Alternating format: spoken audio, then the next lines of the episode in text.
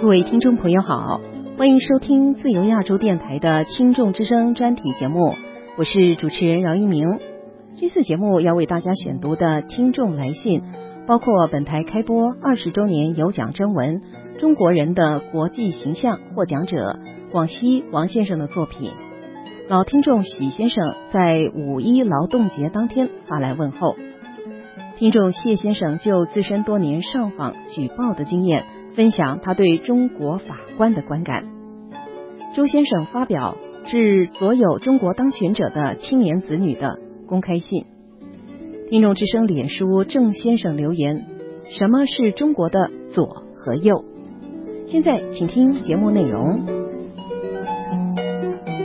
听众朋友，节目一开始又到了本台开播二十周年有奖征文《中国人的国际形象》获奖文章的选读。今天要宣布的是第十一位获奖者广西王先生，恭喜王先生！现在请和我一起聆听王先生的“为什么中国人在国际上不受欢迎”。自古以来，中国是一个文明大国、礼仪之邦、与人友善、助人为乐、让人称赞的大国。自从一九四九年以来，毛泽东把西方的共产主义带来中国。实行阶级斗争，把文明的中国变成相互恶斗、混乱的国家。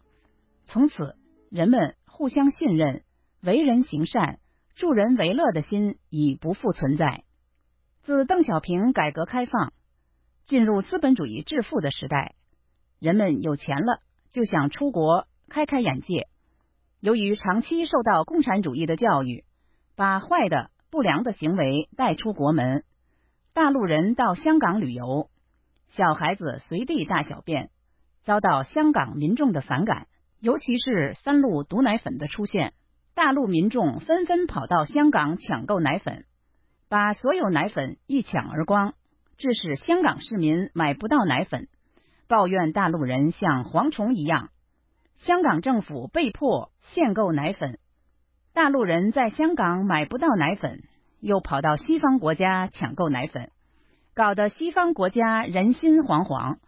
为保护本国人民利益，也采取限购政策。江泽民带头搞腐败，带头包二奶，带动了许多腐败官员包二奶。官员包二奶发展到美国，在美国加州出现了二奶村。由于中国官场腐败，带出了国门，向世界各国发展。这些坏习惯带到国外，遭到外国人的不满。中国人在国际上不受欢迎，这是中国人把国内的坏习惯带到国际上的结果。希望习近平在打虎拍苍蝇时铲除这些坏习惯，回复古老的文明中国。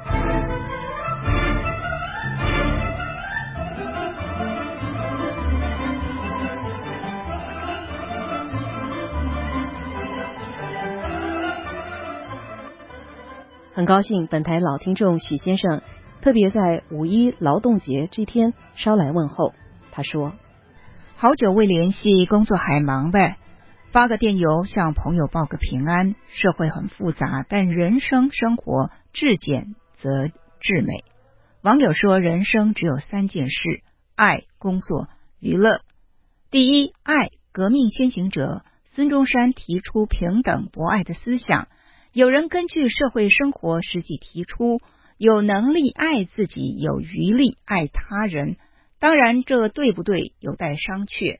第二，工作社会中有很多人取得很大成绩，对人类文明社会做出很大的贡献，在经济上社会对其贡献也有很好的回馈。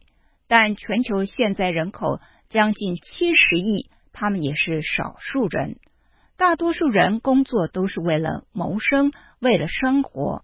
你在国际电台工作，除了安排好自己的日常生活，还应该为理想而努力，因为你还年轻。将来回首往事，你会为自己感到欣慰和骄傲。第三，娱乐，人不是机器，难免有时会感到疲劳、疲倦，所以娱乐也是必须的，应该结合自己的兴趣。寓学习与娱乐中，祝大家工作顺利愉快。谢谢许先生的来信。您的这封简短来信包含了真挚的情谊和智慧的话语，不只是我个人受用，所有聆听到这封信的朋友们都会深受感动。再次向你说声谢谢。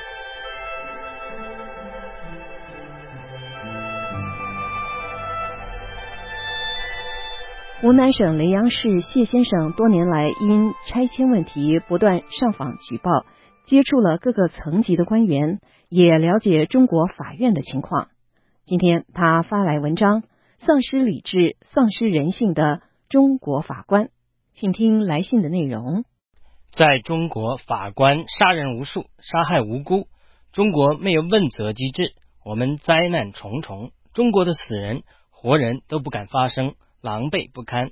学法律和懂法律的人都知道，法律主张的是人人平等的制度。中国许多官员喜欢越权越法，故意高高在上。在过去的投诉中，我懂得中国官场上占有某些位置门槛都是坏蛋，不办事吃干饭，造成许多的地方官员连自己的职业道德、名称、自己在干什么都不懂，要维护谁搞不清。因为不顺从、不服从上级的人就没官做，他的官当不成。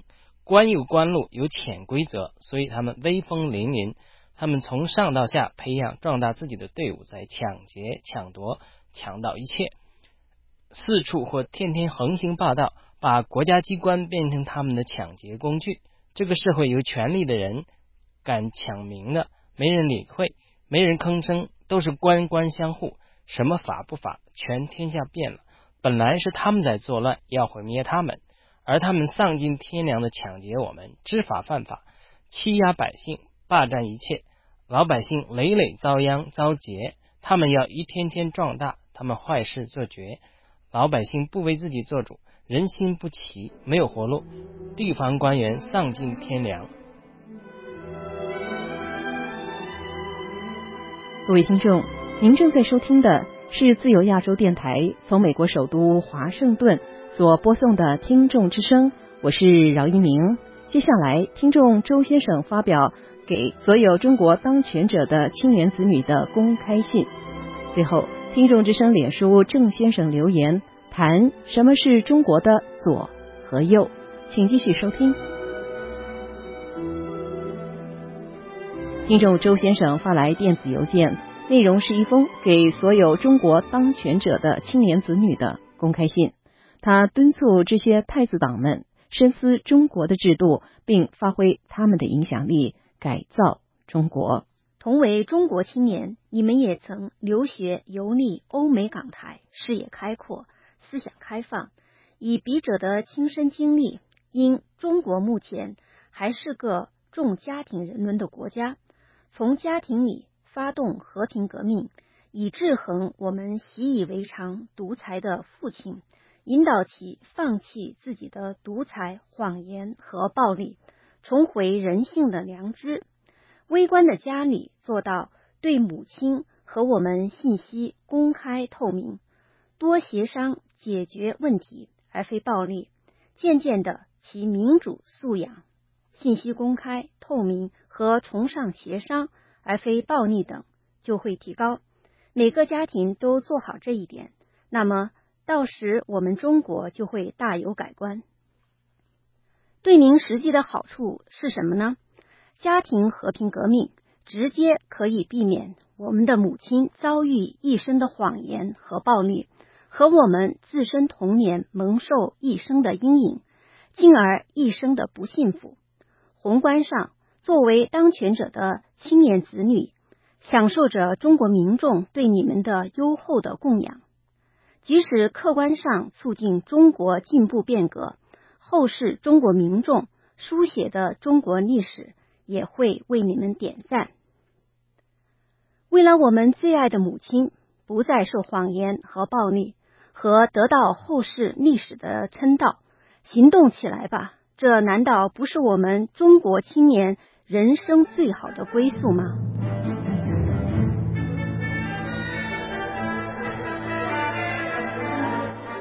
听众郑先生在本节目脸书上留言，标题是什么是中国的左和右？请和我一起聆听。左和右的分歧不仅在中国，在西方也一样存在。可是必须澄清，西方的左和右与中国的左和右有太大区别。西方的左右之争有一个共同认可的前提基础，就是认同普世价值，承认人性、人权、人道，都坚持市场经济、资本主义经济，都坚持自由、平等、民主和法治。在这个前提下面，有不同的政见，比如美国的民主党主张增税。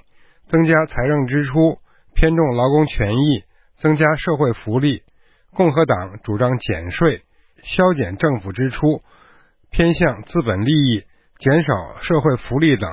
但是有一点需要肯定，就是两党分歧再大，都没有哪一个政党要动摇市场经济和民主法治的根基。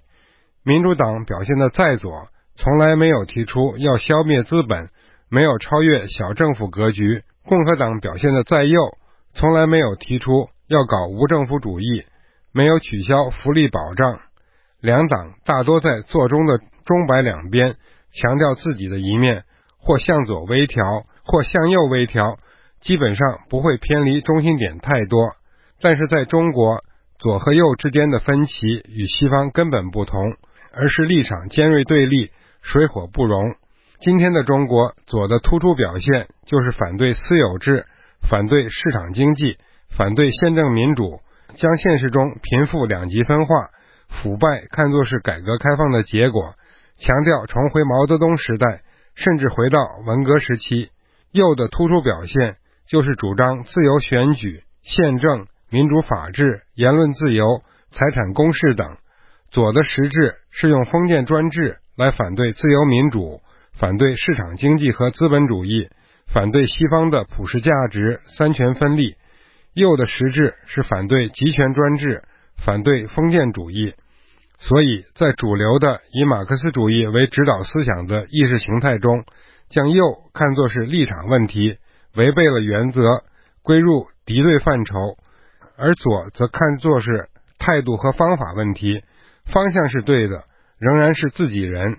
事实上，正因为中共政权本身是极左政权，所以才以为反左就是反对现政权，对右的惩罚非常严厉，对左则眼睁眼闭，网开一面，甚至纵容，还利用毛左反对右派。在历史上，中共党内一直有左右之争，主要以毛泽东的路线划线，实际上是毛泽东认为左即左，认为右即右。